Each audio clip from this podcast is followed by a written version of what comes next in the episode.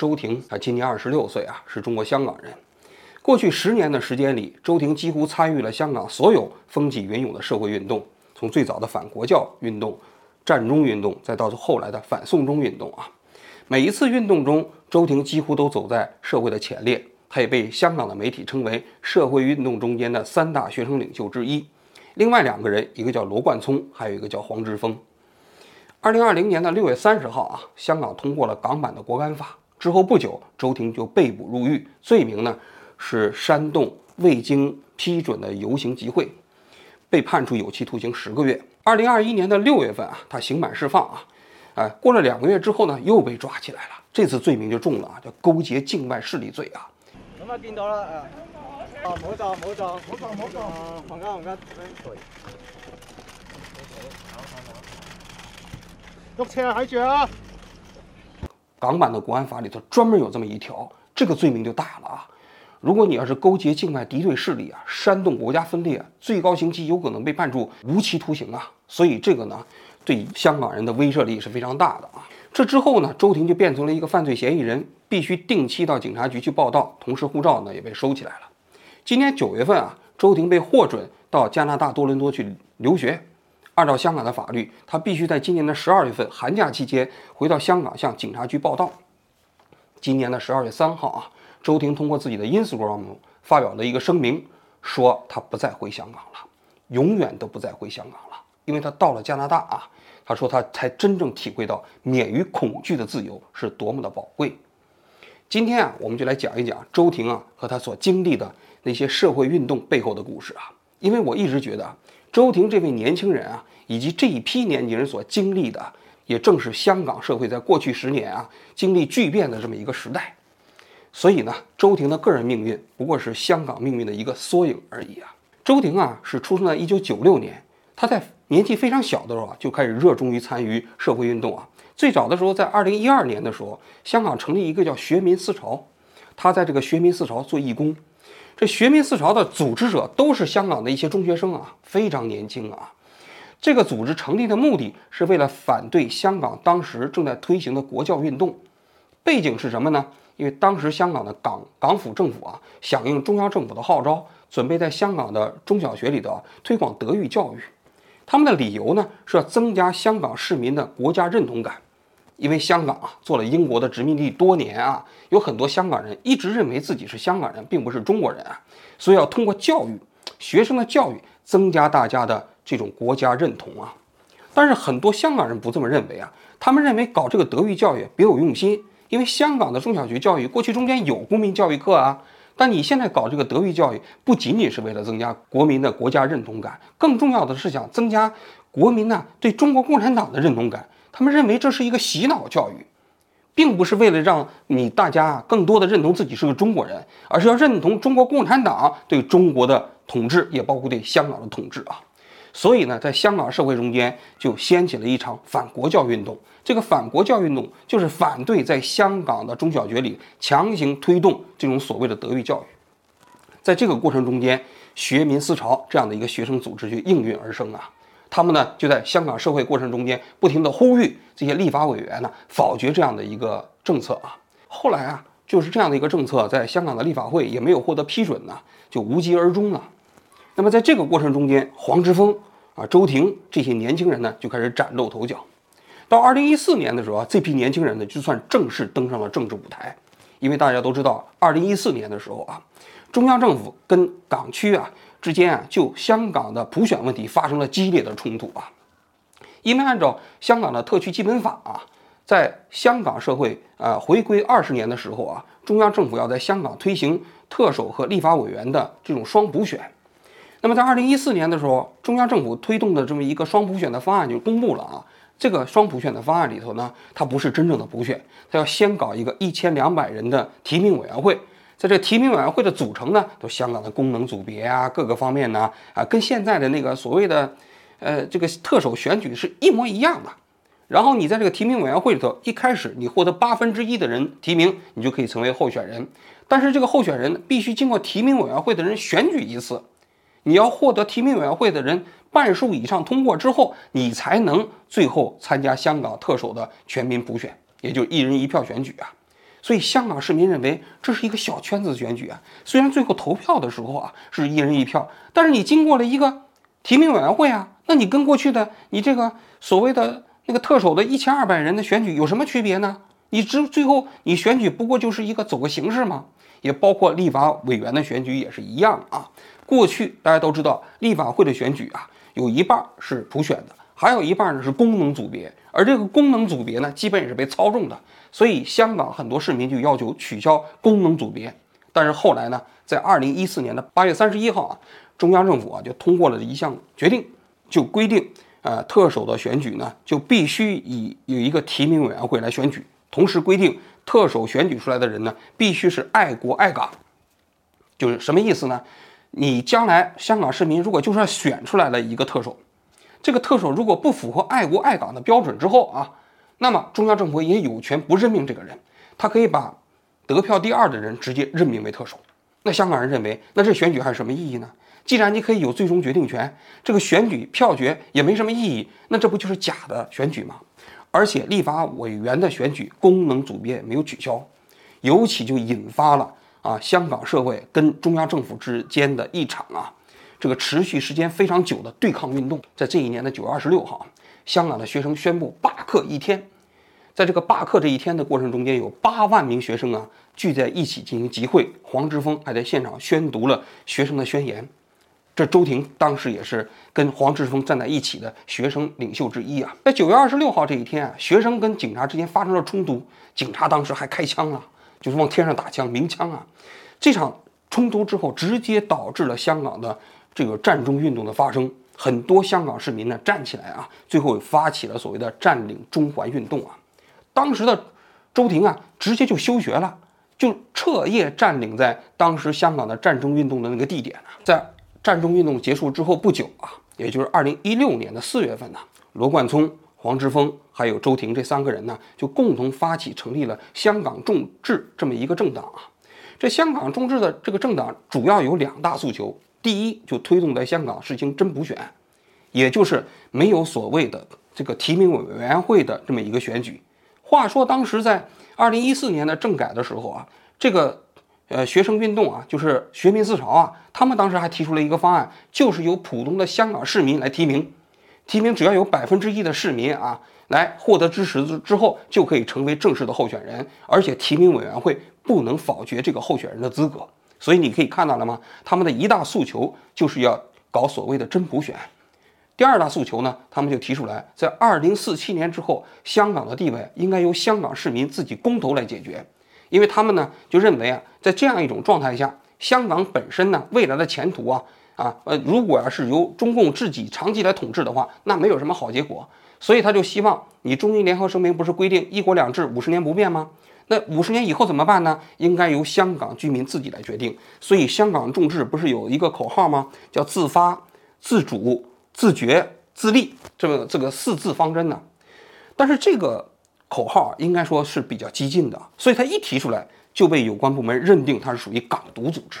因为你想想，什么叫自觉？自觉不就是说你香港可以脱离中国的统治吗？你想搞港独吗？而且黄之锋也的确说过啊，说香港如果不能民主化的话，那么港独也是一个选择啊。二零一一六年，他们成立了。这个香港众志之后，罗冠聪呢就参选了香港的立法委员，而且呢他还当选了，成为了香港立法会里头最年轻的立法委员。但是当了一年之后啊，他就因为那个宣誓风波被剥夺了立法委员的资格。他被剥夺之后，他的这一席啊就要补选。补选的过程中，周庭呢就挺身而出啊啊，想代表这个香港众志呢去参选。结果他在提交了这种参选资格之后呢，被这个选举委员会给否决了。说他不符合资格，不符合资格呢？最重要的认为，其实当时参选立法委员也要求你效忠“一国两制”方案嘛。他们认为你这香港众志本身就是一个港独组织嘛。周庭被剥夺之后，有另外一个姓欧的一这个泛民的人参选，这个也获得了这个立法委员的资格啊。但是那个人当选之后，周庭呢就向法院去陈情，说当时剥夺我这个资格本身不合法啊。结果这个法院最最高法院裁决，哎，果然当时那个选举委员会的裁决程序有问题，于是呢就裁决这个姓欧的议员的当选无效，结果呢，实际上这件事情最后导致了双输，就是周庭并没有获得这个立法委员的资格，同时那个泛民的那一派啊，当选的那个欧姓的议员呢，也因此丧失了立法委员的资格啊。这是二零一六年的事情。紧接着到二零一九年的时候，香港爆发了反送中运动啊。这反送中运动大家都知道，是因为有一个香港的人到台湾去旅游的时候，把自己的女朋友给杀了，结果潜逃回台湾之后，结果呢，由于没有办法送到台湾去受审，导致一个杀人犯得不到司法审判，香港跟台湾之间就纠结在一起。香港的立法会就想通过一个反送中条例，就是类似这种情况呢，哎，要把他送到呃对方去。由于因因为这个呃还不仅仅涉及到台湾，还涉及到大陆。所以呢，这个法案就包括了台湾、大陆这等等几个地方啊。结果这个法案要草案通过的时候，就把香港的这个市民给吓坏了。因为香港认为，香港的法治之所以独立啊，是独立于中国整个的司法体系之外。你想，香港每年都可以搞这个纪念六四的大游行，如果你要是按照中国的法律去管理的话，那还得了？那这些人不都得抓起来了吗？所以香港就掀起了自香港回归以后啊最大的反对运动。也就是反送中运动，在这场反送中运动过程中间，黄之锋啊、罗冠聪啊，包括周庭啊，这些人呢，也是这场运动中间最活跃的学生啊。由此也就引发了最终中央政府跟香港社会之间的摊牌，也就是二零二零年的六月三十号通过了一个港版的国安法。这港版的国安法其实并不需要香港来表决，全国人大直接就表决完了，就送给香港了。那么这个。香港版的国安法通过之后，当天，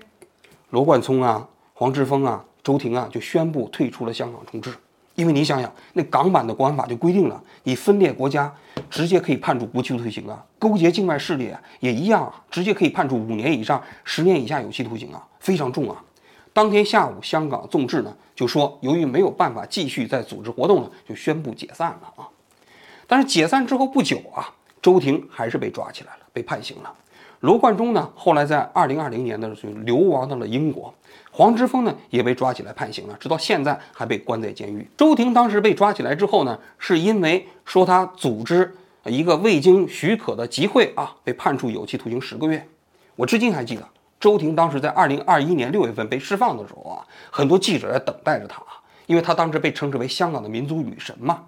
但是他从监狱出来的时候呢，一言没发，没有接受媒体的采访。很多人当时都认为周婷被整怕了。周婷回家之后不到两个月的时间，也就是在二零二一年的八月十号，他又被抓起来了。这次罪名呢，就是我刚才讲的，说是勾结境外势力罪啊。在他取保之后，就进入到了这种漫长的、不停的向警方报告，然后接受警方监视的这么一个过程啊。据周婷这一次他自己写的呃 Instagram 的声明里头讲，他当时定期要到香港警察局里去报告。要写悔过书，然后呢，在今年的六月份的时候，他就获得了多伦多一所大学的 offer 啊，他就希望能够到多伦多大学去留学，他就提出要回自己的这个护照。结果这个香港的警方就跟他说，如果你要想获得这个护照的话，就必须要回一次内地。到内地之后呢，哎，你要参观，然后接受各种各方面的教育。周庭呢，他说他自己知道，他没有权利拒绝。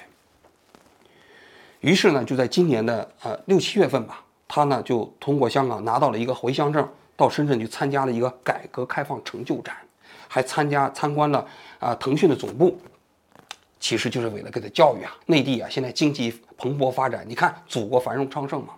他在那个声明里头讲，他说他从来不否认呢内地经济发展的成就啊，但他同时说，但是这样一个国家经济已经这么发展了，但是把争取民主自由的人呢？关进监狱啊，啊，以回到中国作为拿到自己护照的一个交换条件，这不是另外一种脆弱吗？回去之后啊，香港的警方还让他写了一份自愿回到中国大陆啊去参加这些活动的一个呃信，同时要感谢香港警方给他这样的一个安排。在他即将上飞机的前一天，他拿到了护照，于是呢，他就飞赴多伦多啊去留学去了。据他自己讲啊，到了多伦多之后呢，他呃也并没有立刻想到不回国。他说他事先已经想好了啊，已经买好了回香港的机票。但是他即将回国之前，他左思右想，觉得他一旦回到香港之后，有很多不可测的因素。因为香港警方完全有可能扣下来不让他再继续出国了。他始终生活在一种充满恐惧的日子里，而他觉得这种恐惧啊，给他的身心已经造成了非常大的压力。他得了抑郁症，他自己的身心俱备，所以他最终决定在十二月三号这一天宣布不再回香港了，永远也不再回香港了。整个周庭的故事啊，大致来龙去脉就这样。接下来我讲一讲我自己的看法啊。首先第一点，我觉得。香港的警方对周庭的惩罚啊，在法理上肯定是有问题的，因为我们都知道，一个法治社会中间啊，这个法不溯及既往。香港的港版国安法立法呢是二零二零年的六月三十号，但是呢，警方把他抓起来的理由呢，是他在二零一九年呢六月二十一号组织的那场围攻所谓的香港警察总局的活动，说那场活动过程中间他可能勾结了境外势力。那你想想。二零一九年的事情，你用二零二零年的法律去制裁，那不就是法律溯及既往了吗？这应该说是违反着任何一个国家的法律原则啊！这一点是无论如何说不过去的。这第一点。第二点，所谓的港版国安法，说白了大家都知道，其实就是个口袋罪嘛，相当于内地的寻衅滋事罪啊！你说什么叫勾结境外势力？你如果是跟外国人喝个咖啡，是不是啊？有过联系，写过邮件？可能都把你定义为勾结境外势力，因为他没有一个客观标准呐。因为我们经常讲法治的原则，你就必须有一个清晰的标准，要让每一个人都知道自己的哪些行为有可能触法，哪些行为不触法。但是港版的国安法之所以可怕，就是它没有一个客观的标准。所以呢，实际上这样的法律啊，就是要给这些所谓香港的社会运动中间的反对者啊，哎哎，专门制定的。你们不是要跟我作对吗？那么我们港版的国安法想收拾你就收拾你，其实目的就正在于此啊。其实啊，我对香港众志啊那些政治主张啊，我觉得啊，我也不是个人特别的赞成啊。因为你说香港要自觉，从法治的角度来讲，它的确违反香港的基本法。因为香港的基本法并没有赋予香港市民啊通过自觉的方式搞独立，而这些年轻人呢？当时啊，宣布的这个香港市民二零四七年以后进行通过自觉决定香港的命运呢，其实本身确实是太过激进了。虽然他们后来改了啊，但是这个改了本身实际上已经被人打上了一个严重的符号。这应该说是这些年轻人呢在参与社会运动过程中间一个非常大的失策。但不管怎么说吧，当权者。本身呢，利用自己手中有立法的权利啊，随意制定一个口袋罪，对这些年轻人进行惩罚，给他们制造一种所谓的恐惧，那这一点是实实在在的。这其实啊，也就使得呃香港啊，由过去的一个所谓的相对法治的社会，变成了今天这个模样。所以这一点还是蛮令人唏嘘的啊。这个我记得香港有个作家叫倪匡啊，他曾经说过一句话，他说毁掉一个城市啊，其实非常容易。并不需要毁掉这个城市的建筑物，甚至这个城市啊，跟过去比起来啊，啊大差不差，只需要几个政策就可以了，这个城市就会死亡。其实从某种角度来讲啊，香港的今天啊，离倪匡所描述的状况也差不多了。因为你想想，罗冠聪现在已经流亡到了英国，黄之锋被关在了香港的监狱，至今没有被释放，而周庭这位当年的学运领袖呢，也流亡到了加拿大。香港的所有的反对运动中间的学生领袖们已经星散了。我一直在想啊，对于香港这个城市啊，什么是它宝贵的遗产？我觉得啊，香港这个社会中间最重要的宝贵的遗产就是它的法治，以致在法治的框架之下，有一批人可以用法律的原则保护自己，来从事所谓的不合作的运动。但这一切啊，随着这些人的流亡啊，一切都不复存在了。香港在逐渐的内地化。中共对香港的控制啊，也开始越来越严格啊。我一直觉得，像周庭这些人呢，啊，中共允许他离开啊，可能也是他既定的目标之一。因为对中共来讲，你只要离开香港，你不在香港从事所谓的不合作的运动，不搞社会运动，那你到加拿大去，他也不在乎。虽然香港的警方在周庭事件过程中间发表了一个声明，说说希望周庭能够回去啊的报道啊，不要做一生之逃犯，但我相信啊。其实香港的警方根本不在乎周庭是不是回去，你只要在加拿大，你就不会对香港再施加任何影响了。所以啊，其实对整个香港的社会运动来说，基本已经死亡了。但是这对香港来说，到底是好事儿还是坏事儿呢？